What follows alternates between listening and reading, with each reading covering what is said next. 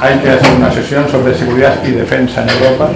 Bueno, vamos a plantearlo de la siguiente manera. Primero, un par de declaraciones puramente conceptuales, casi metodológicas, que van a ser útiles para el transcurso de la exposición. Hablar sobre todo también de tener conceptos y marcos claros para que luego venga lo demás.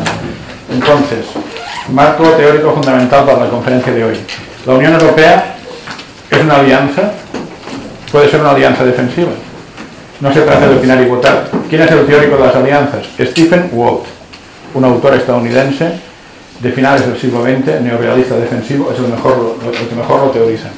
El libro fundamental de Stephen Walt, WALT, es El origen de las alianzas, 1986, pero es un libro y cuesta leer libros. Entonces hay un artículo de 25 páginas en inglés de 1997 del mismo autor que se titula ¿Por qué las alianzas se fortalecen o colapsan? Están en inglés, ¿eh? pero bueno, ¿por qué se fortalecen o colapsan? Stephen Walt, esto se puede conseguir en la red buceando un poco en abierto.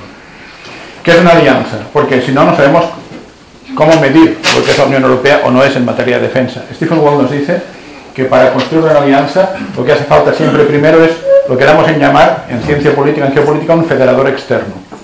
Es decir, una amenaza, es un concepto de Argot, federador externo, es una amenaza que sea suficientemente fuerte como para que los países que conforman la alianza, renunciando a parte de su soberanía, que siempre es algo costoso por definición, vayan juntos en esa empresa. Tiene que haber un federador externo. El ejemplo sería la OTAN, que básicamente se crea en 1949 por temor a una posible invasión soviética. Porque esto parece surrealista, pero se daba. El marxismo decía, Unión Soviética, marxismo, que si ese comunismo queda encapsulado en un solo país, fracasará, como así fue. La solución era expandirse, por tanto la OTAN, y además lo intentan después de la Primera Guerra Mundial. Hay soviets en Alemania, hay soviets en Italia, llamaban consejos de trabajadores, es sinónimo. Hay soviets en Hungría. La Unión Soviética ataca a Polonia en 1920-21, es derrotada. Por tanto, tenían miedo a la OTAN de que eso se repitiera en 1945-46, aprovechando el desaguisado de la guerra. Por tanto, la OTAN se crea, pero no he hablado todavía de Unión Europea, llegaremos, pensando siempre en un federador externo que sea suficientemente poderoso para que países que hasta entonces habían guerreado entre sí, Francia, Alemania, Italia, Reino Unido, se junten contra la Unión Soviética. Eso es una alianza. Según Stephen Ward, una alianza significa que son países que están unidos por una cláusula tipo artículo 5 del Tratado de Washington de la OTAN. ¿Sabéis qué es esto? Que implica cuando alguien nos dice cláusula ex artículo 5. ¿Sabéis qué es eso? Sí, la de defensa colectiva. Perfecto. Eso hay que saberlo, es abecedario. Defensa colectiva. La cláusula se llama así porque es el artículo 5 del Tratado de Washington del año 1949 que crea la OTAN. Lo llamamos así aunque sea el artículo 27 de otro tratado. Es una cláusula tipo artículo 5. Muy bien, defensa colectiva. Por, tanto, si un Estado agrede a un miembro, los demás Estados miembros de la organización o alianza deben reaccionar como si fueran, hubieran sido agredidos ellos mismos. Defensa colectiva, cláusula del artículo 5. Una alianza en principio es eso. Habrá que ver si la Unión Europea es eso o no. Eso lo veremos durante la parte que es el núcleo duro de la conferencia. Pero avancemos a algún concepto más. Marcos teóricos. A ver, la Unión Europea dice de sí misma que quiere ser un actor estratégico que tenga autonomía estratégica. Y para eso intentan hablar de una brújula estratégica. ¿Qué es ser un actor estratégico? Claro, si no de qué estoy hablando, ¿qué es ser un actor estratégico? Autonomía estratégica respecto de quién. Tengo que saber eso primero, si no, no me sirve de nada acumular datos. ¿Qué es un actor, actor estratégico? Hay que ir a los clásicos. Brzezinski, 1997, el libro El Gran Tablero Mundial. Así es como se opera, no solo describiendo, solo hacen los periodistas, mal que bien conceptos, marcos teóricos. ¿Qué es un actor estratégico? Brzezinski, Brzezinski 1997, el gran tablero mundial. Es un Estado, en principio un Estado, ni siquiera habla de organizaciones internacionales, pero bueno, hablaremos de la Unión Europea también. Es un Estado que tiene, fijaos que dos cosas, capacidad y voluntad, voluntad y capacidad para ser proactivo en el ámbito de las relaciones internacionales y de la geopolítica. Proactivo significa capacidad y voluntad para modificar el escenario internacional. Eso es un actor estratégico. Eso es lo que quiere ser la Unión Europea. No es fácil. Es un reto. Por tanto, Brzezinski dice hay pocos actores estratégicos. Estados Unidos lo es, China lo es, Rusia lo es, hombre, tanto si lo es. Está cambiando los mapas a martillazos, pero es un, papel que puede jugar un actor estratégico. Él dice hay muchos países que son potencias medias que no lo son. en el mejor de los casos son meros pivotes geopolíticos. Y aprovecho para meter otro concepto de Brzezinski. ¿Qué es un pivote geopolítico? Es un Estado que por su ubicación geográfica, sin más, tiene relevancia para los demás. Por ejemplo, Turquía es un pivote geopolítico, porque está a caballo entre África, Asia y Europa, o entre el Mar Negro y el Mediterráneo. Pivote geopolítico. Pero no hace falta que haga nada, es solo un caramelo para los demás. Por su posición geográfica, somos un pivote geopolítico España. Somos un país encrucijada entre África y Europa, entre la civilización, en términos huntingtonianos, civilización eh, occidental, a veces llamada cristiana. Bueno, ya dudo que Occidente sea cristiano, pero civilización occidental y civilización musulmana o islámica. Pero además eh, somos un país encrucijada entre el Mediterráneo y el Atlántico. Somos un pivote geopolítico. El paso a ser actor estratégico significa tener, ojo al dato, insisto, eh, voluntad y capacidad, no es fácil, voluntad y capacidad, habrá que ver si la tiene la Unión Europea, que es el tema que nos ocupa el día de hoy. Voluntad y capacidad para ser proactivos en el juego geopolítico internacional, para marcar la agenda, para tener iniciativas estratégicas. Entonces, vistos estos conceptos preliminares, podemos empezar a pensar en la Unión Europea, en la defensa europea, y voy a hacer, aunque entramos ya en la parte descriptiva, luego haremos una parte analítica final también, pero voy a hacer una pequeña regresión en el tiempo. Porque hay gente que vende que esto de la Unión Europea es una gran novedad y por tanto es el futuro. ¿Es el futuro? Llevamos 300 años intentando cosas similares. En 1713, el abate de Saint-Pierre, que es un clérigo francés, escribe un libro titulado 1713 eh, hacia un proyecto de creación de la paz perpetua en Europa, buscando que nos unamos los especies de Europa que no nos agradamos entre nosotros y que tengamos una única voz a nivel internacional. Hacía un proyecto de paz perpetua, diréis, me suena Kant, sí, pero es al revés, ¿eh? 1713. Es Kant el que lo toma de Saint-Pierre en todo caso. La paz perpetua es de 1795. Por tanto, en 1713 hay un primer proyecto escrito de Unión Europea, por decirlo así. Y además ni siquiera es económico, es político, es geopolítico. Y el abate de Saint-Pierre, que sabe que esto es difícil, dice, nos daremos 200 años 200 años para conseguir llevar a cabo esta empresa. Pero un siglo después, otro francés, qué casualidad, Henri de Saint-Simon, escribe otro libro en 1814 que se titula La reorganización de la sociedad europea, con el mismo objetivo, la reorganización de la sociedad europea, 1814. O sea, esto es antiquísimo, es muy antiguo. Claro, ¿qué ocurre? El abate de Saint-Pierre se daba 200 años. ¿Qué pasa 200 años después de su libro en 1713? ¿Qué ocurre? estalla la Primera Guerra Mundial, que es una guerra europea, 1914. Bueno, vale, 200 años, vamos a mirar los meses. Dos, dos, siglos después estalla la Primera Guerra Mundial, 1914, que es una guerra básicamente europea. Luego se suma a Estados Unidos muy tarde, cuando está muy avanzada la guerra. Es fundamentalmente europea, contando que Rusia es europea.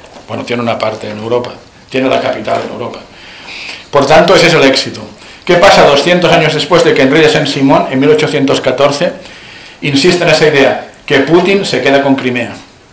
2014. Esa es una realidad. Estos autores decían que será difícil conseguirlo, pero no sabéis hasta qué punto. O sea que vais a ir a Bruselas siendo un poco más euroscépticos que la media. Ahí van a defender lo que tengan que defender, pero ya sabréis algo más. Esto no se lo creía en realidad casi nadie. Vamos a citar un poco una frase de Rousseau que dicen que decía, dicen que decía que el hombre es bueno por naturaleza. Si alguien le ha contado esto, os han mentido. Vamos a ver lo que decía Rousseau. Decía del abate de Saint-Pierre, Rousseau pensaba que era un iluso. Decía, parecía ignorar que los príncipes, como los demás hombres, solo se dejan llevar por sus pasiones. Los príncipes son los políticos, ¿eh? para Rousseau. Y que la razón solo sirve para justificar las tonterías que cometen. Rousseau, refiriéndose al abate de Saint-Pierre y al proyecto europeo. Habla de los políticos, ¿eh? La razón solo sirve para justificar las tonterías que cometen. Me suena a políticos de hoy y también de España. Ya, pero hace más de 200, 300 años que está escrito esto, ¿no? Prácticamente. Rousseau 250. Por tanto, eran conscientes de que el proyecto era difícil, pero hay proyecto de construcción europea desde hace 300 años como mínimo. Antes hubo otro de Enrique IV, el gran proyecto, que buscó un federador externo, siglo XV, que sería el Gran Turco, el Imperio Otomano, como federador externo. Y vamos a unir a Europa con, el argumento de Stephen Walt, alguien que nos una, a los diferentes. Ya, pero si rascamos en el proyecto de Enrique IV, el proyecto es, es francés, vamos a rinconar a la España de los Austrias, que es la gran potencia. Ah, genial. Ya, pero yo por qué digo esto? Genial, es una ironía, claro. ¿Por qué digo esto? Un sarcasmo.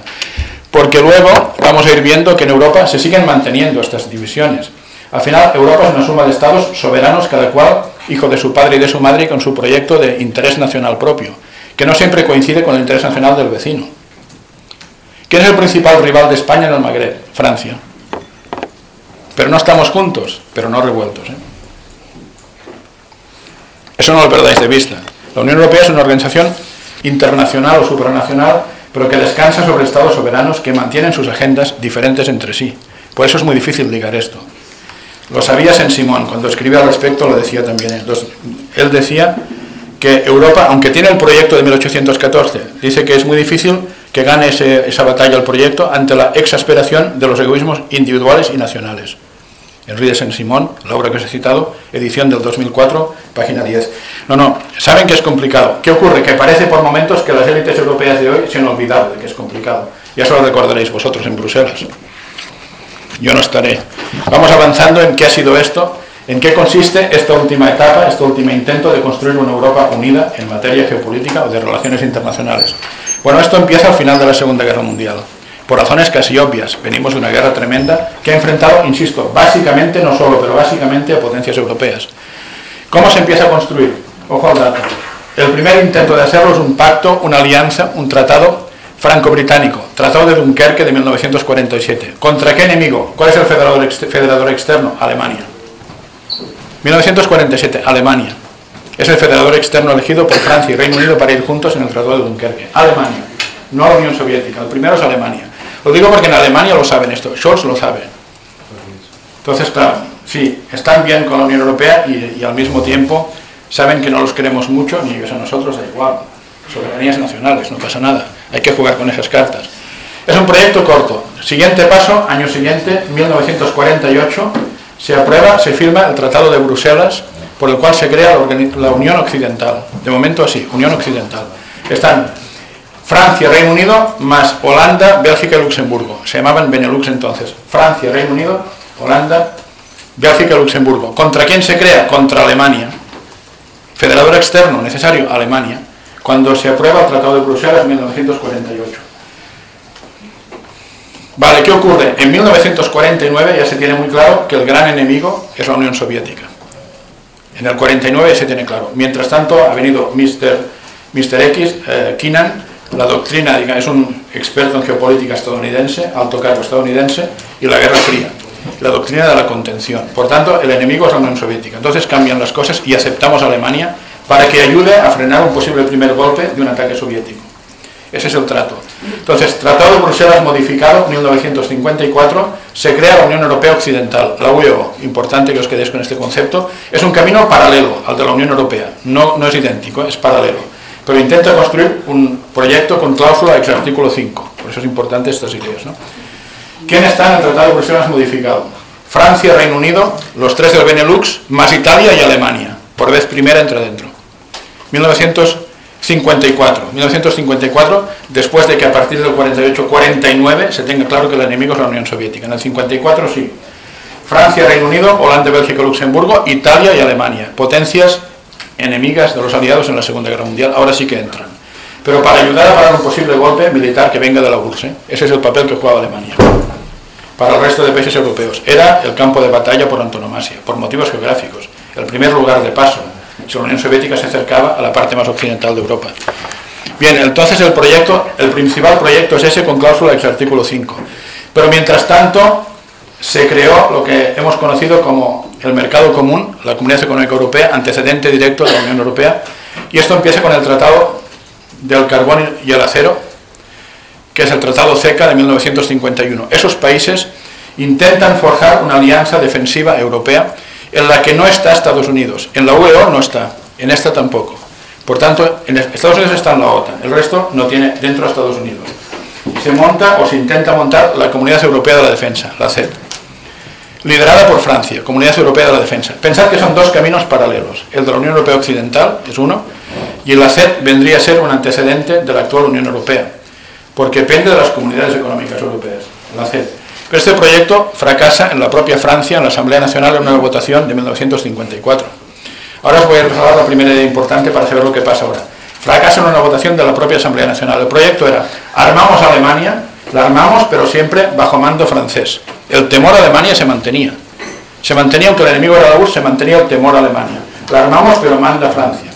Y al final eso no sale para adelante. ¿Qué ocurre? Que en Europa ahora somos muy valientes, parece, con la brújula estratégica, actoría estratégica, autonomía estratégica. ¿Autonomía respecto de quién? Pregunto. ¿Autonomía respecto de quién creéis que es? Cuando se pide, se dice. Borrell y otros dicen, queremos autonomía para la Unión Europea en materia de defensa. ¿Autonomía respecto de quién se plantea? De Estados Unidos.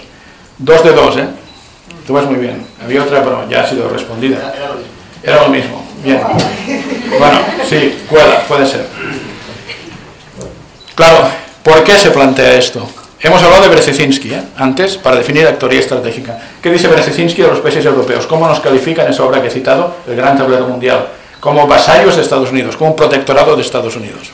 Eso somos Europa según Brzezinski.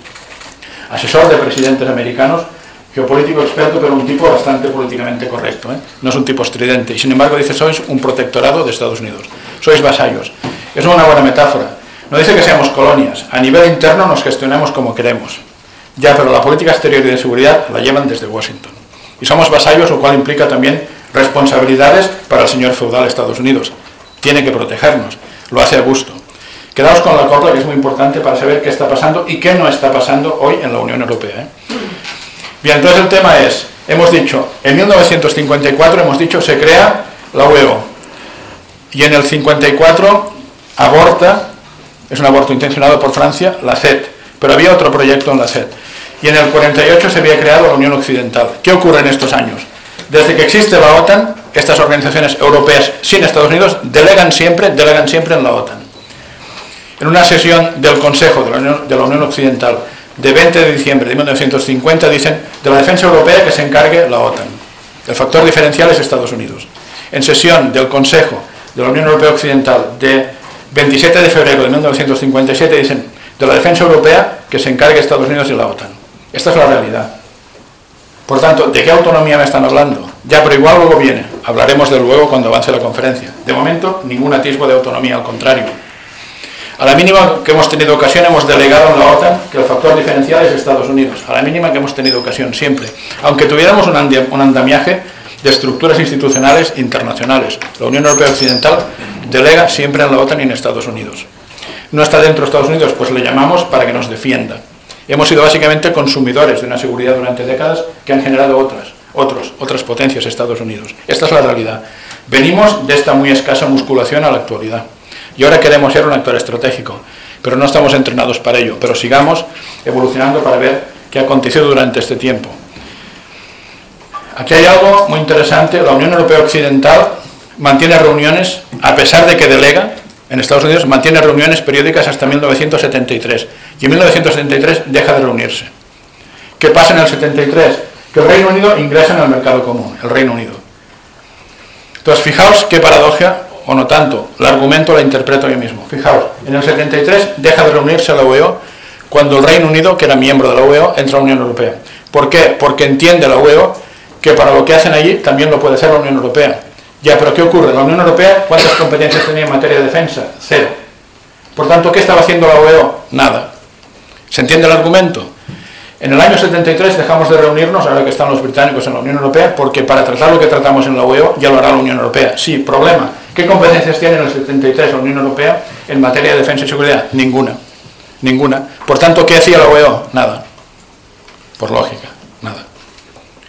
De hecho, en el 73 deja de reunirse, una vez el Reino Unido ingresa en el mercado común, deja de reunirse. En el argot, a la UEO la llamamos, desde el 73 al 84 no se reúne, la llamamos la Bella Durmiente, en el argot. La Bella Durmiente era la UEO, porque existía, o más bien era, pero no existía, diría. Era, pero no existía. Ni se reunía. Esto es la Europa de la defensa que había sobre instituciones creadas con este fin hasta 1980-84, en que vuelven a reunirse en la UEO. ¿Por qué vuelven a reunirse? Ahora os lo cuento. Eh, en Europa hemos tenido siempre problemas con Estados Unidos, a pesar de que nos interesa que nos defienda, o por eso. En 1979, en diciembre, la OTAN toma una decisión trascendental que es implementar misiles nucleares de crucero, es decir, de, de, alcance intermedio, en los países de Europa Occidental. Para disuadir a la Unión Soviética que tenía misiles nucleares de crucero, en su propio país. ¿Dónde se instalan? En el Reino Unido, en Alemania, etc. En 1979 empieza el plan, en los años 80 principios se produce el despliegue de misiles Cruise y Pershing, Pershing 2 y Cruise, da igual el nombre. Misiles nucleares de crucero de fabricación estadounidense ubicados en países europeos. Y aquí saltan las alarmas en Europa. Claro, porque aquí decíamos, delegamos en ti Washington para que nos defiendas. Las capitales europeas empiezan a pensar, delegamos en ellos para que nos defiendan. Y ahora dicen que nos defienden enviándonos misiles nucleares. Con lo cual, si hay una guerra nuclear, ¿qué pasará? Se cruzarán los disparos de misiles entre Unión Soviética y Europa. Europa será el camposanto. ¿Y Washington qué? Se va de rositas. Esto se piensa en las capitales europeas. Solución, más vale que se vuelva a reunir la UEO. Porque no están ahí Estados Unidos. Proceso, por eso, para que sea un proyecto europeo, que defienda intereses europeos, no de Estados Unidos. Por tanto, a partir de los años del 84, a raíz de esto, cuando están desplegados ya los primeros misiles, se vuelve a reunir la UEO. Que esto da impulso a que luego se reúna la Unión Europea para crear el Tratado de Maastricht de 1992. Seguimos con la cronología. El Tratado de Maastricht es el primer tratado en que se habla de defensa europea. Es el tratado por el cual se crea la Unión Europea como algo diferente de la Comunidad Económica Europea. Tratado de Maastricht, pero la cláusula es muy prudente por lo que ahora os diré. Dice, vamos a poner una política exterior y de seguridad común europea que algún día en el futuro, dice, si algún día en el futuro pueda convertirse en una defensa común, europea, sin Estados Unidos, Tratado de Maastricht. Ya, pero una receta para los estudiantes. Los tratados son componendas, porque al final hay voces discordantes y tienes que llegar a un acuerdo que satisfaga a todos y a nadie. El tratado es eso. Recomendación, si queréis saber qué se cuece, id a buscar la documentación de la conferencia intergubernamental previa a la firma del tratado. Esta se dio en el año 91 la CIC, Conferencia Intergubernamental previa a la firma del tratado, 1991.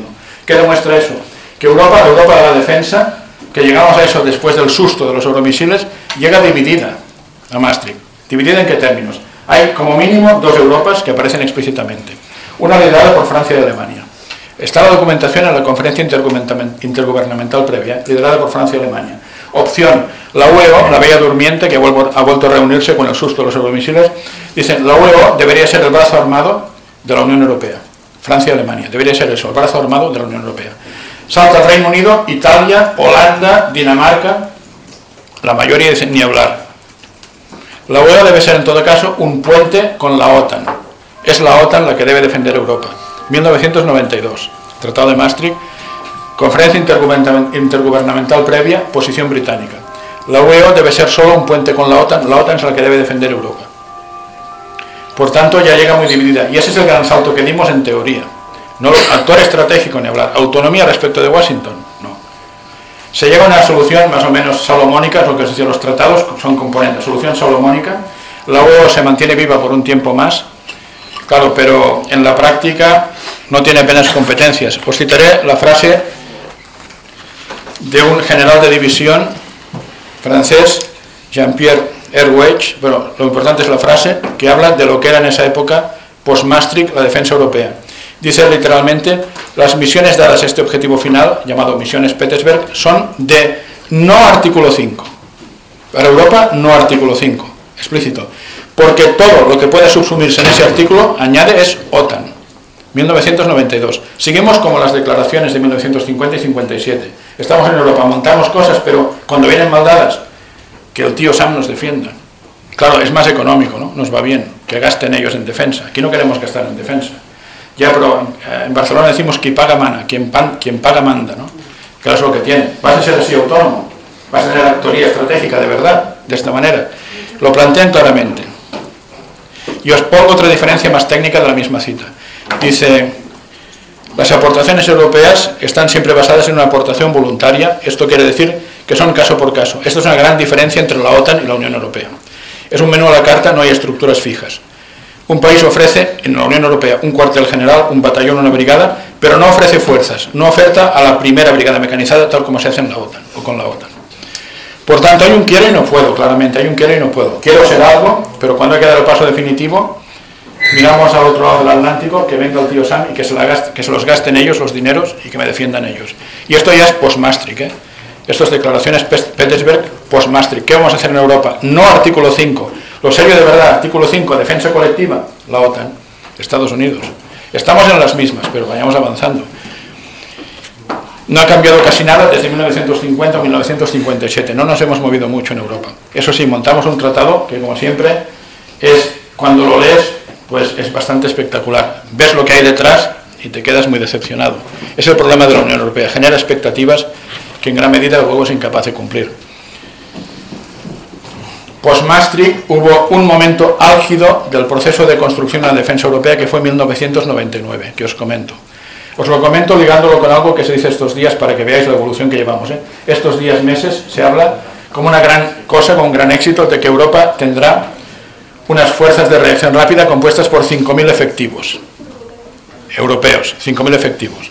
Vale, y ahora yo digo, año 99, 25 años atrás, 24, Consejos Europeos de Colonia y Helsinki, junio y diciembre, se dice que la Unión Europea tendrá unas fuerzas de 60.000 hombres, 60.000 hombres, que se puedan desplazar a cualquier lugar del mundo en un máximo de dos meses y que se puedan mantener allí durante un mínimo de un año. Significa un esfuerzo logístico importante. Hay que darles de comer, municiones, lo que haga falta, en un contexto de conflicto. 60.000 ¿eh? a desplazar en un máximo de dos meses a cualquier lugar del mundo y que estén allí un mínimo de un año, con medios de la Unión Europea. Ya nos cuento la logística necesaria, buques, aviones, lo que haga falta. Proyecto de 1999. Ahora se vende como una gran cosa una fuerza de reacción rápida de 5.000. Hace 24 años se hablaba de 60.000, más la logística adecuada, 80.000 o 90.000. O sea, estamos en una quinceava parte de eso, pero como un gran éxito. ¿eh? Claro, la decadencia o la evanescencia es gradual. En medio del camino se dan cuenta en Europa de que esto de los 60.000 no va a ningún sitio, no tenemos forma de conseguirlo. Se inventan una alternativa intermedia llamada los battle groups, los grupos de batalla, que son regimientos reforzados o brigadas reducidas, es lo mismo, de 1.500. Se habla de 10 battle groups de 1.500. En mi pueblo son 15.000. Por tanto, pasamos de 60.000 a 15.000 y de 15.000 a 5.000. Y este es el proyecto que nos tiene que convertir en un actor estratégico, dotados de autonomía propia respecto de Washington. En pocos años, 25, de 60.000 a 15 y de 15 a 5. Y el siguiente paso, ya no quedan pasos. Pero esto se vende, a mí no me preocupa de hecho en sí, me preocupa que se vende como un gran éxito esto. Brújula estratégica, autonomía estratégica, actoría estratégica, con esto, de esta manera.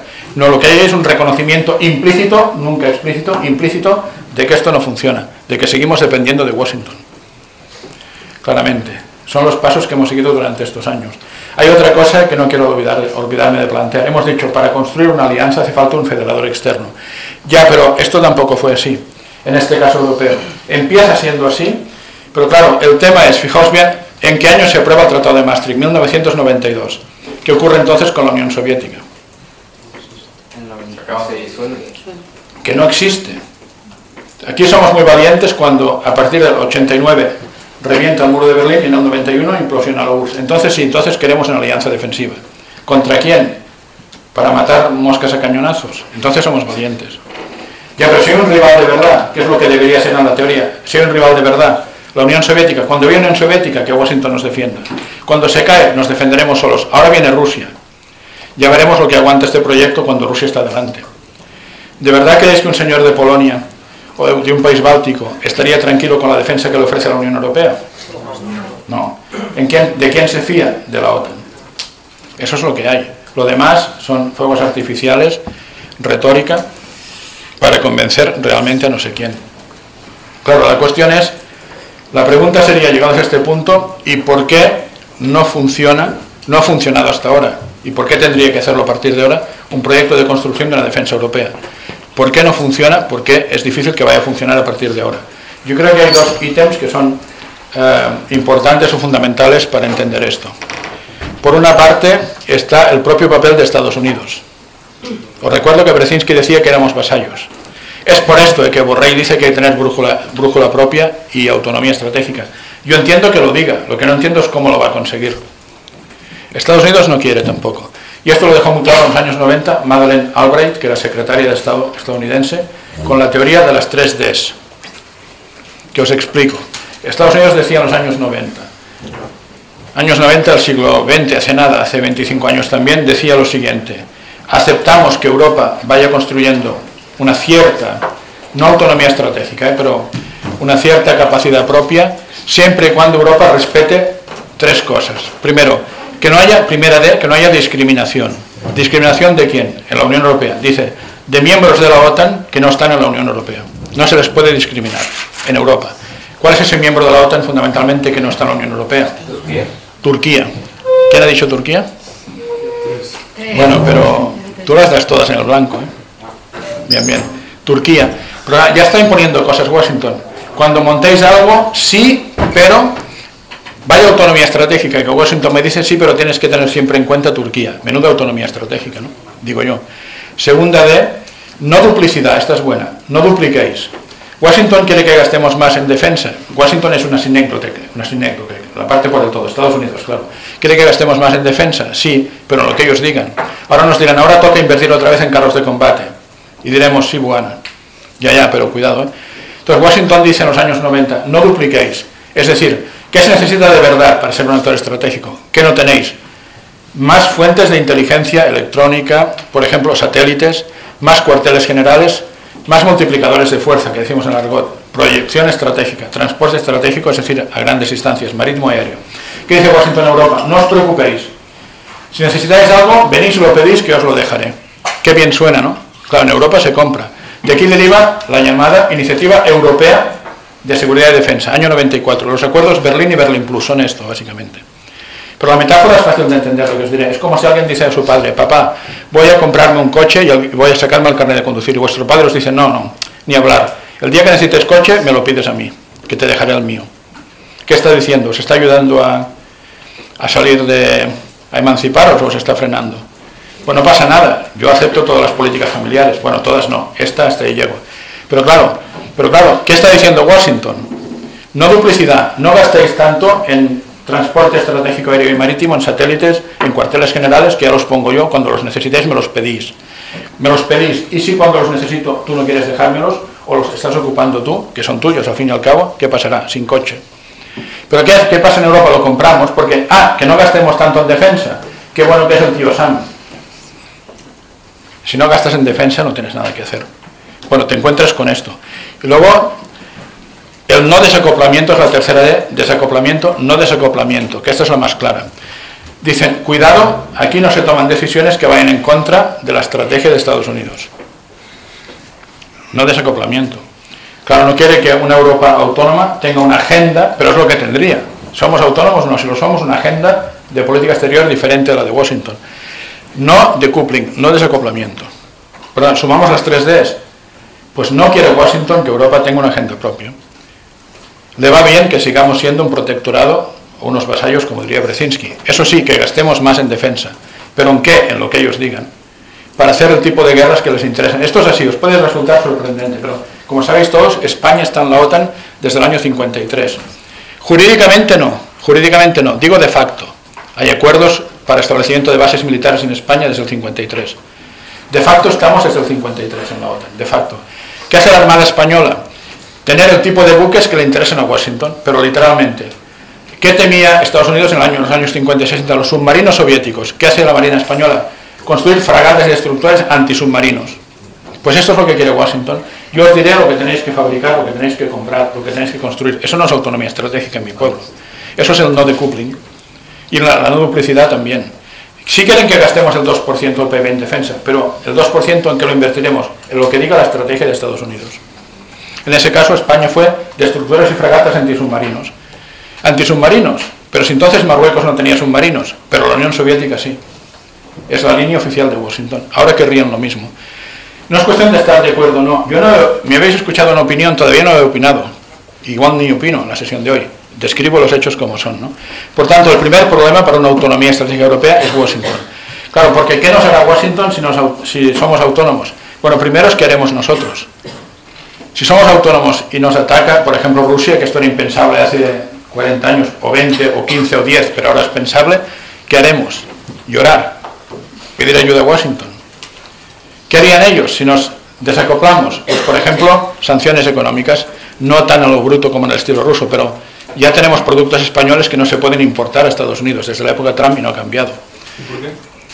Bueno, porque al final siempre juegan a, si un país eh, es un poco díscolo y demás, pues la forma de castigarlo no es una sanción como con, con, Rusia, pero si es voy a marcar terreno, claro, no van a ir a la guerra contra nosotros, pero si no hacen lo que, no hacemos lo que quieren, pues, y por otra cosa que es suya, ¿eh? Que es que Estados Unidos ya no es tan competitivo como era. Para mí es el, problema principal. Económicamente no es tan competitivo. Quien no es competitivo tira de proteccionismo para proteger su industria o su agricultura o lo que fuere. No son tan competitivos. Como no lo son, el proteccionismo es una salida recurrente, socorrida. Técnicamente no es la mejor, porque el ciudadano medio americano paga más por el mismo tipo de producto. Es lo que tiene el proteccionismo. Ya, pero el país con eso logra que sus fábricas no competitivas sigan produciendo algún coche. Pero falta una reflexión interesante. Yo he dicho, en parte la Unión Europea no consigue despegar porque no le interesa a Estados Unidos. Y en parte porque está siendo prácticamente imposible casar las agendas de seguridad, intereses nacionales, de política exterior de los Estados miembros europeos. No todo es culpa de los demás. Es muy difícil. ¿Existen atisbos de una política común? Bueno, ponedme o pongamos el ejemplo que sea. ¿Compartimos valores? ¿En serio? En Europa, dentro, ¿en serio compartimos valores? Mirad, se ha montado un lobby que tiene página web, V4, el grupo de Visegrado, que son Hungría, Polonia, Chequia y Eslovaquia, con conexiones con Rumanía y Austria que están a ver si entran o no. Tienen una página web, son un lobby interno. Yo, para escribir un libro que escribí sobre estos temas, ahí está más documentado, me tomé la molestia, había que hacerlo, fue un placer de buscar fuentes, digamos, científicas, documentadas, encuestas y demás. Se entrevistó a la población de estos países. ¿En quién confías más para tu defensa? ¿Unión Europea? Nada. La OTAN, bastante. ¿Pero en quién más? En el propio V4. Confían más en el V4 que en la OTAN. Y en la Unión Europea, ni os digo. Pero es un lobby organizado, dentro. Pero estos comparten valores. ¿Con quién? Entre sí igual un poco. ¿Comparte valores Hungría? Polonia. ¿Comparte valores con Hungría? El tema de la inmigración. Hungría muy rebotada, Polonia también, Alemania favoreciéndolo. Bueno, Alemania y Polonia no se tragan, por motivos históricos y por motivos actuales. Acordaos el tema Nord Stream 2. Eso enfrenta a Polonia y Alemania para empezar. Pero es que yo busqué Chequia, estadísticas y encuestas en Chequia. En plena pandemia, Chequia, población checa, ¿a quién teme más? Todos los países de Europa el coronavirus, faltaría más. Chequia, la inmigración. Más que el coronavirus, la pandemia para ellos es la inmigración. No voy a opinar, pero ¿de verdad que se comparten valores? ¿De verdad se comparten valores? ¿Quién comparte valores aquí? En Eslovaquia gana Fico, ha cenado las elecciones, que es prorruso. Claro, ¿a quién se parece más la mentalidad polaca, húngara, checa y eslovaca? A Rusia. Más que a la Unión Europea. Están dentro de la Unión Europea, se parecen más a mentalidad rusa. ¿Con quién comparten valores? ¿Con Bruselas? ¿De verdad? ¿Con Francia? ¿Con Alemania? ¿De verdad? ¿Se comparten valores? ¿En serio? ¿Pero quién se cree eso? Hungría perdió miles de millones de euros por no aceptar uno de los paquetes de sanciones a Rusia. Por tanto, dignidad tienen, no se les puede negar perdió miles de millones de euros, que en lógica húngara pues son mucho más importantes que en lógica francesa o española, por no apoyar un paquete de sanciones contra Rusia. Creo que era el octavo, pero podría ser el séptimo, igual me equivoco del paquete, por ahí el séptimo o el octavo, por ahí va, aquí lo tengo expuesto también. ¿no? Por tanto, no se comparten valores. Se comparten políticas exteriores, que al final sería el resultado final, sin compartir valores es complicado. ¿no? Bueno, que se compartan, cuidado, en un mismo país ya es difícil, ¿eh? vengamos a nuestro país. PSOE Podemos, o Podemos Sumar y PSOE por otro lado. Guerra de Ucrania, no se comparte nada. PSOE hay que apoyar a Ucrania como sea, Podemos Sumar, mejor no dar tantas armas a Ucrania. Sáhara Occidental, claro, el PSOE que sea mejor casi una provincia de Marroquí. Podemos Sumar, no, no, Frente Polisario, autonomía para el Sáhara, referéndum y en su caso Estado independiente. Gaza-Israel, lo que queráis, en la misma línea. Israel o Hamas. Esto es un cachondeo. ¿Puede ser España un actor estratégico con este gobierno? Imposible. Pero la Unión Europea es diferente, no, es similar a mayor escala, porque hay países diferentes, lo cual igual tiene más justificación, pero es un hecho. Guerra de Libia, primaveras árabes. La OTAN se plantea sin intervenir directamente, no lo hizo como OTAN, porque Alemania lo veta, Alemania lo veta. Francia e Italia se me da igual por ellos, a por Gaddafi. Alemania en un lado, Francia e Italia en el otro lado. Siempre ha sido, pues ha habido diferencias significativas. Pero ahora con el tema de Gaza, Hamas, Israel, votación Asamblea General de la ONU. ¿Corredor humanitario sí o no? Claro, corredor humanitario significa paramos la guerra un momento. Y es cierto, damos un poco de oxígeno a Hamas, inevitablemente. Eh, España, Francia, Portugal, Bélgica, sí al corredor. Eh, Hungría, lo digo de memoria, quiero no equivocarme. Hungría, Austria, ni hablar del corredor. Polonia, Grecia, Rumanía, Alemania, Italia. Poncio Pilatos, me da igual. Claro, estamos alineados, ¿no? Alineadísimos. Como decía otro profesor otro día, menos mal que no había una cuarta opción. Esto es Europa. Hay una política exterior común, de seguridad, de verdad. Pero claro, en Bruselas os dirán que sí, que avanzamos decididamente, que se han hecho grandes logros. Tenéis que estar preparados para eso. Que se han hecho grandes logros, que vamos todos a una fuente ovejuna, que esto funciona como una máquina. Yo os tengo que decir que he visto casos de incluso militares españoles que han ido a trabajar allí, son abducidos, mientras dura eso. Cuando están allí, profesor, que la Unión Europea hace un montón de cosas, tal y cual, la operación Atalanta, eh, la operación en Mali, que nos han echado los del grupo Wagner, un montón de cosas, sí, pero para las importantes de verdad, sí, hacemos muchas cosas y más queremos. Por tanto, funciona. Tres años después, al mismo militar, ¿qué, qué tal? Vaya mentira, lo de la Unión Europea, vaya rollo. ¿Quién se cree eso? Tú hace tres años, por ejemplo. Esto se llama institucionalismo. Está estudiado, Manual, Manual de Ciencia Política, Mark y Olsen. 1984, el redescubrimiento de las instituciones, procesos agregativos, procesos integrativos, está escrito. Cuando alguien lleva un tiempo en una misma institución, acaba bañándose en los valores de esa institución y se los acaba creyendo. La ciencia política lo explica casi todo. Luego otras dos preguntas.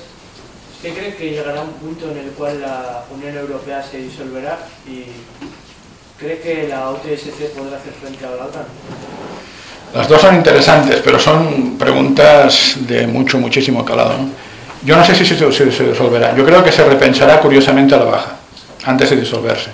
Hay unas manifestaciones de Draghi de hace dos días que tengo que leerme con detalle, Mario Draghi, que dice a ver si sobrevivimos como mercado común a esto. Porque claro, esta es otra. ¿eh? Ahora vengo. El tema del grano. Polonia, Eslovaquia y Ucrania. Te ayudamos Ucrania. A ver, entendámonos. Polonia y Ucrania. Polonia quiere un trozo de Ucrania para sí. Se lo llegaron a plantear a Zelensky al principio, pero Zelensky dijo, hombre, estoy intentando recuperar Crimea, no te voy a dar un trozo de, el trozo occidental de Ucrania para ti. Bueno, de momento te ayudamos. Porque para Polonia, Ucrania, como para la OTAN, es un instrumento perfecto para desgastar a Rusia. Bien. Polonia odia a Alemania y teme a Rusia. Perfecto. Utilizo, uso, uso a Ucrania para desgastar a Rusia ya me va bien. Ya, pero es muy difícil que concilien alguna política entre ambos países.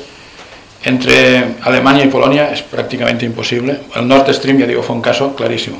Alemania puentea a Polonia para tener un trato económico importante con Rusia, puenteando a Polonia. Hay lío desde mucho antes de la guerra de Ucrania. Polonia es muy aliada de Estados Unidos, pero está mejor en la OTAN, y ahora vengo a tu pregunta concreta, que en la Unión Europea porque necesita la OTAN como el aire que respira, para que la defiendan de Rusia, Polonia. La Unión Europea no la va a defender de Rusia, en su caso. Además hay otro tema aquí. ¿Se disolverá? Bueno, yo creo que se renegociará a sí misma a la baja, en el sentido de que salvar los muebles que Mario Draghi plantea. Al menos intentemos ser el mercado común, a eso iba. Mercado común, están diciendo, si el grano ucraniano pasa por Polonia y por Chequia, no te enviamos más armas. Polonia y Chequia. Eso es mercado común. Y el día que esté dentro de Ucrania, ¿qué dirán? que el grano ucraniano no pasa por ahí. Que ha habido mucha mentirijía también. El grano ucraniano básicamente eh, va a Europa. ¿eh? El grano ucraniano viene a España y a Francia. Dicen, no, es que Ucrania, Rusia, al impedir que el grano pase, y también lo impide Polonia y Eslovaquia, hace que los países de África se mueran de hambre. No, el grano África llega directamente de manos de Rusia. El grano ucraniano, por eso pasa por Polonia y Eslovaquia, viene a España y Francia, que por cierto, esto nos sirve para enterarnos de que ya no producimos suficientes cereales para nosotros mismos para nuestro propio autoconsumo. Pero han dicho Polonia y Eslovaquia, si pasa el gran ucraniano por aquí, se acabó la ayuda militar. Menudo mercado común, que es la base. Mercado común es que pase el grano. No. Pero hasta tal punto de que si pasa, dejo de ayudarte militarmente. Menudos mimbres para el mercado común del futuro, ¿no? Esto es la Unión Europea también. Esto es la Unión Europea también. Esto lo es. Actoría estratégica. Autonomía respecto a Estados Unidos. Actoría de verdad complicado, a tenor de los hechos, basta con relatar los hechos. Entonces yo no creo que termine de romperse, pero, por ejemplo, podría haber un Brexit más. Yo digo en el libro, si apretáis mucho a Hungría, ya veremos. ¿eh? Hungría quiere el gas ruso. Si apretáis mucho, en estos términos morales y demás, veremos lo que pasa. Hice un artículo junto con Guillaume Coulomb, que también sabe de estos temas, que publicamos en una revista de Europa Central, Politics in Central Europe, que era sobre la zona gris rusa en Chequia. En Chequia, como en Eslovaquia, los rusos tienen mucha gente afín. En Chequia como en Eslovaquia, pero es muchísimo lo que hay allí. Entonces, en Chequia ya hay, hay candidatos a la presidencia que hablan de un Brexit checo. Podría haber algún Brexit más, podría haberlo. Aún así, igual hay un núcleo duro que aguanta. Y el otro es, la otra pregunta. Si la OTSC puede hacer frente a la OTAN, ¿podrá hacer frente a la OTAN? A ver, la- la- para los demás entiendo que lo saben, OTSC es la OTAN de Rusia. Es el, equivalente a la OTAN, pero por parte rusa, con Bielorrusia dentro y demás, y otros países, ¿no? Bielorrusia es el que más ayudaría. Una pregunta. Sí, espera, espera, que no he terminado con esta. Hay un tema que no ha salido, pero es importante. Disuasión nuclear. Rusia es una potencia nuclear, la más importante del planeta. ¿Cómo disuades una potencia nuclear? Sea antipático o no el argumento, y aunque lo sea, con armas nucleares. ¿Quién en Europa hará eso? ¿Quién en Europa hará eso? Francia es lo único que tiene. Bueno, el Reino Unido, pero no está en la Unión Europea ya. Pero yo me creo, me voy a creer que Francia arriesgará a su gente disuasión nuclear, tiene mucho de farol, pero como empiece el conflicto, Francia arriesga- arriesgará a su país para proteger a, a Croacia, a Portugal, a nosotros, con su arma nuclear, sus armas nucleares, que es lo único que las tiene. Y si Francia no lo hace, ¿quién tendrá un arsenal nuclear en, en Europa en el futuro? Alemania, que no quiere ni centrales nucleares para uso civil, de verdad. España. Entonces, solo las tiene Washington. Y aún así, siempre hay problemas con la doctrina nuclear estadounidense, como el que pasó con la crisis de, de los euromisiles, o el que provocó que Francia se saliera de la estructura militar integrada de la OTAN en 1966, que era por lo mismo. Doctrina McNamara 62, cambio de doctrina nuclear, respuesta flexible, De Gaulle entiende que estos no van a protegerme. Diseño yo mi propio arsenal nuclear, año 66 en adelante. Se salen de la estructura militar integrada de la OTAN y echan a patadas a los Estados Unidos de Francia. Tenían un cuartel general en París, los echan. Siempre ha habido problemas por eso, sí, pero no hemos sido capaces de generar en Europa una disuasión nuclear alternativa. No porque aquí todos somos muy políticamente correctos, no hay que gastar en defensa, la guerra es algo muy feo. Yo también estoy de acuerdo que es feísimo, es lo más feo que hay. Pero si vis pacem, si vis pacem, si quieres la paz, para verlo. Y al revés, si no preparas la, la guerra, no tendrás paz. Esto es lo que se demuestra en la historia de la humanidad. ¿Qué le vamos a hacer? Ojalá la, la elección fuera otra, pero es esto. Había una pregunta por aquí, me pareció. Dos preguntas. La primera, eh, bueno, tal y como ha pintado la situación en el sentido de, la OTAN, realmente es Estados Unidos y ya en cuanto a términos de poder eh, y de capacidad, de, eh, el hecho de que se estén reavivando muchos conflictos de manera, o sea, todos a la vez, lo de Israel actualmente, bueno, de Ucrania llevamos un tiempo, está la amenaza de Taiwán, y con la tendencia de, de- de Estados Unidos que es, que es para abajo, eh, usted no es vidente obviamente, pero eh, ¿qué expectativas eh, hay? Y luego la segunda, ahora, cuando nombra las superpotencias, ¿qué es, ah, en el futuro también India, qué, qué rol geopolítico puede tener de importancia en el mundo? Sí, en cuanto a la primera, la buena noticia para Estados Unidos es que las decadencias de las potencias son muy lentas, pero ya ha empezado. La suya ha empezado, pero son lentas. Yo siempre digo, ejemplo, Imperio Británico, según expertos como Emmanuel Wallerstein, ya no es el país hegemónico a partir de 1880. Sin embargo, contribuye decisivamente a ganar las dos guerras mundiales, para luego hundirse definitivamente el imperio, después de la segunda, y debido en parte al coste de su victoria, no de su derrota, de su victoria. Las decadencias son lentas. A ver, la economía estadounidense es tan débil que podría impresionar cualquier día, pero espero que irán zurciendo, con ampliaciones del crédito y demás, irán zurciendo el invento. No se caerán necesariamente ya, y aunque se caigan, no desaparecen. El Reino Unido se cayó y siguió aguantando un rol importante durante 70 años después de su pérdida de hegemonía, según Wallerstein. Y la otra era India. India. Bueno, la demografía para mí es un dato objetivo importante. En China están muy arrepentidos de su política de, de hijo único, es decir, de fomento del aborto, que ya han abandonado. Pero claro, ahora ven la consecuencia, es que la población de la India, de China, perdón, descenderá en muchos millones de habitantes de aquí final de siglo. Tiene 1.400 y bajará a menos de 1.000, se habla de 800. Y en cambio la India subirá su población. Por tanto, la India será una gran potencia demográficamente y en cuanto a PIB. No PIB per cápita, de acuerdo, pero sí PIB. Porque además tiene buena ingeniería. La India será una gran potencia. Lo que pasa es que por su política exterior tradicional, India siempre quiere ser ella, me parece genial, interés nacional, y no quiere estar en ninguna alianza como subordinado a nadie. Ese es un poco el tema. Pero ¿qué se está moviendo estos, estos años, este año y medio? A ver, Estados Unidos contaba con India por una cosa que se llama Quad, que es una alianza informal. Stephen Ward dice que los informales valen igual que los formales, no hace falta firmar papeles. Por ejemplo, Israel, Estados Unidos, es informal, pero funciona. Quad era un pacto que monta Washington para balancear a China en el Indo-Pacífico. Y mete a Japón, mete a Australia, mete a la India, mete a Corea del Sur. Ya, pero la India no sé si está en el Quad. Bueno, ellos son como son. Si les invito a unas maniobras navales Washington, irán. A a tomar nota de los procedimientos de la US Navy, por supuesto, pero irán, quedarán bien. Ya, pero estamos mucho más cerca de Rusia. Por tanto, si se cae el Quad, si se cae la India, ¿cómo balanceo a China? La lógica es que la Marina de Guerra India es poderosa y tiene armas nucleares. Entonces, si hay lío en el Indo-Pacífico, la Marina de Guerra China tendría que haberse dividido. Una parte a enfrentar a la US Navy y otra parte a enfrentar a la India. Pero si la India está con ellos, todos contra la US Navy, pobre US Navy. Tiene la mejor tecnología, ya, pero tienen 12 portaaviones. Qué fácil es hundir a dos o tres. O sea que la India es clave como es clave. para que se mantenga, digamos, eh, un, un, equilibrio de poder. Es clave, pero claro, estaban bodeando entre Washington y, y Moscú, más cerca de Moscú. Organizaciones que no se conocían hasta hace un año y medio. OCS, Organización para la Cooperación de Shanghái, 2001 en adelante. Un pacto en sus bases claramente anti-Estados Unidos, por escrito. China e India como promotores, pero dentro está Irán, Pakistán, por cierto, Pakistán e India juntos, es un éxito de China y Rusia. ¿Y qué hacemos con eso?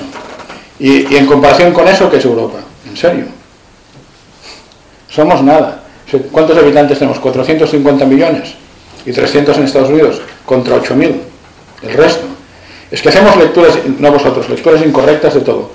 Guerra de Ucrania, votaciones Asamblea General. 141 estados condenan la agresión rusa, que es una agresión sin duda. 141, ya, pero los que no la condenan, ¿quiénes son? Rusia, perdón, China, India. Por tanto, los que no condenan tienen el 60% de la población mundial, el 60% o más del PIB mundial. Nuestra lectura es hiperformal. Hay 141 que condenan, ya, pero el resto ¿quiénes son? Andorra, Luxemburgo, no, hombre, no. No, es que no se cuenta, no se cuenta en relaciones internacionales así numéricamente. 141 contra no. Yo cuento, mira, el G7, el G7 que es el abanderado del mundo occidental, está Japón también, ¿eh? Alemania, Reino Unido, Francia, Italia, Japón, Estados Unidos, Canadá. G7, más o menos, no llega al 30% del PIB mundial. BRICS, pasa del 40%. PIB, lo digo per cápita, PIB. BRICS pasa del 40, estos no llegan al 30 y quieren mandar. Y ahí, claro, está la mitad de la Unión Europea en términos dinerarios. Alemania, bueno, Reino Unido se salió ya, Alemania, Francia, Italia, junto con Estados Unidos, Canadá y Japón, rascando el 30% del PIB mundial. Pongamos el 30, he visto en algún sitio el 28, va, el 30, redondeamos al alza. Pero BRICS, el 42-43% del PIB mundial. Y eso sin contar los que se van sumando los BRICS, ¿eh? porque esto es muy, muy gracioso. Argentina, eh, Asamblea General de la ONU, ¿qué hay que votar? Washington dice que contra la agresión, vale, voto contra la agresión. La semana siguiente, a ver, Putin, ¿puedo entrar en los BRICS? Y hay muchos países que votaron contra la agresión, están en el cupo de 141, que no aplican sanciones económicas. Entre ellos Israel y Turquía. Turquía, OTAN. Desde el primer día de la guerra hasta hoy, se dijo, vamos a hacer un bloqueo aéreo contra Rusia. Desde el primer día tú puedes volar de Moscú a cualquier capital europea. Vía Estambul con la compañía Qatar Airways, qué curiosidad, qué curioso Qatar Airways, hermanos musulmanes jamás. Todo es casualidad, ¿no? Pero Europa qué hace? Decir, es todo marketing o merchandising, decir que estamos avanzando mucho, que tenemos una política exterior común, que compartimos valores, que estamos alineados todos a una vieja, a los temas importantes. ¿De verdad? ¿De verdad? Sí, dime. ¿Hay algún plan ruso para Serbia? Para Serbia probablemente. Lo que pasa es que igual a Rusia no le interesa romper la baraja. Igual es mejor tener a Serbia dentro de la Unión Europea y, dicho en términos muy coloquiales, enterándose de todo, anticipándose y chivando. Yo si fuera Putin, yo siempre juego a sombrero rojo. ¿Qué haría el otro? Me interesa mucho que Serbia entre, por ejemplo. No es problema, para que esté al tanto de todo lo que pasa. Genial. Y en su caso para que vete algo. Y en su caso para que vete algo. Pero el mundo ortodoxo está muy ligado a Rusia, todavía hoy. En toda Europa. En el Pireo hay un puerto comercial básicamente chino, pero también hay facilidades pactadas, el Pireo, Grecia, OTAN, Unión Europea, para la Marina rusa, ¿eh? también. En el Pireo también entran buques rusos. Chipre es medio ruso, está muy rusificado Chipre. Pero es miembro de la Unión Europea. ¿Y? Chipre, sí, sí. Por tanto, juegan sus cartas. ¿Qué es la hora? Bueno, pues, ¿alguna pregunta más quizá? ¿Me comentan? ¿Sí? Sí, adelante. Sí. Una pregunta. Entonces, si Estados Unidos es una potencia en decadencia y estábamos hablando acerca del concepto de en la Unión Europea como un actor estratégico. Eso dicen en Bruselas. Claro, claro, claro, lo que dicen ellos, que quieren ser un actor estratégico. Claro. Pero para hacerlo realmente lo que los limita es entonces la voluntad o la capacidad, porque si Estados Unidos es una potencia en decadencia, entonces no veo por qué, eh, como en cuanto a capacidad, deberían seguir atendiéndose a esa agenda de Washington. Entonces lo que asumiría yo que falta sería la voluntad. Faltan ambas cosas hoy en día. Pero además si tú ves en el fondo no para venderlo a la prensa, en el fondo ves que te falta capacidad, ¿qué voluntad vas a tener sin capacidad para ejercerla? Entonces, si te falta capacidad, dejas de tener voluntad. Un último ejemplo, que se entenderá muy bien, de cómo somos en Europa. ¿eh? Vale, ejemplos con nombres y apellidos de cazabombarderos, entenderán. Proyectos europeos para no tener que comprar producto estadounidense. Caza bombardera, bueno, era caza y bombardero por separado en los 70, consorcio Panavia, cito de memoria, pero no me equivocaré, que fabrica el Tornado. Alguno escuchará o habrá oído hablar del Tornado, que es un avión de caza, versión de caza y versión de bombardero. ¿Qué me interesa? ¿Quién está ahí? Está Alemania, está el Reino Unido y está Italia. ¿Vale? El proyecto estrella para que Europa no tenga que comprar cazabombarderos o casi bombarderos de Estados Unidos. Vale, ¿quién no está? No está Francia, que en vez Tornado fabrica Mirage 3 en esa época, la versión 5 que es de ataque y Mirage F1, que es el que compramos nosotros, también el 3, no está Francia. Vale, pero avanzamos un poco más. Siguiente etapa, la de hoy, Eurofighter, F2000, Eurofighter. Entonces tenemos a los de Panavia, Alemania, el Reino Unido, Italia y nos sumamos nosotros España. Ya, pero no está Francia, que fabrica el Mirage 2000 y que fabrica el Rafale, Dassault Rafale. Bueno, esto es Europa. Y mientras tanto, ¿qué compran Bélgica, Holanda, Dinamarca, etcétera? F-16 americanos, F-16. Y vamos, ahora hay otro proyecto que es el FCAS, es un proyecto, ¿eh? que esto es la gran noticia, que Francia se suma al FCAS. Por tanto, Alemania, España, Francia se suma. Vale, pero se sale el Reino Unido, que se va con Italia, Italia tiene un pie en cada sitio, muy italiano también, muy bien, y, y Suecia que ya está en la Unión Europea, estos montan otro avión de caza diferente. ¿Y qué compramos? F-35, americanos. ¿Pero por qué? Porque es mejor, es la envolvente y el precio, de relación precio-calidad. En Europa, claro, lloramos mucho, queremos ser autónomos, pero nuestra industria no lo es. ¿A quién compramos el material militar de Estados Unidos? ¿Pero por qué? Yo no estoy en contra de eso, primera opinión que lanzo en realidad. Porque a mi, a mi militar le tengo que dar lo mejor que hay en el mercado. Si el F-35 o el F-16 es mejor, es más fiable, los motores franceses, esto de publicar conferencias tiene esto, ¿eh? en Francia van a vetarme, pero el motor francés, entonces, al final es mejor el producto estadounidense, relación precio-calidad, sí, por tanto que compro, lo mejor que encuentro, lo fabrica la industria europea, no, por tanto compro en Estados Unidos. Nos ponemos de acuerdo en algo, mirad que cuando. Aquí todos juntos, pero Francia no. Aquí Francia se mete dentro, tan pronto se mete Francia se salen otros. Esta es nuestra realidad. Se puede buscar autonomía, autonomía respecto de quién. Y entonces cuando no tengo el producto adecuado, ¿en quién compro? A Washington, menuda autonomía. ¿No? Estratégica. Porque eso significa repuestos, municiones, todo lo demás, todo paquetes. Lo compro allí, por tanto dependo de su logística a partir de entonces. Siempre llenaré mis bases aéreas de tal, de montones de repuestos, sí. ¿Cuántos?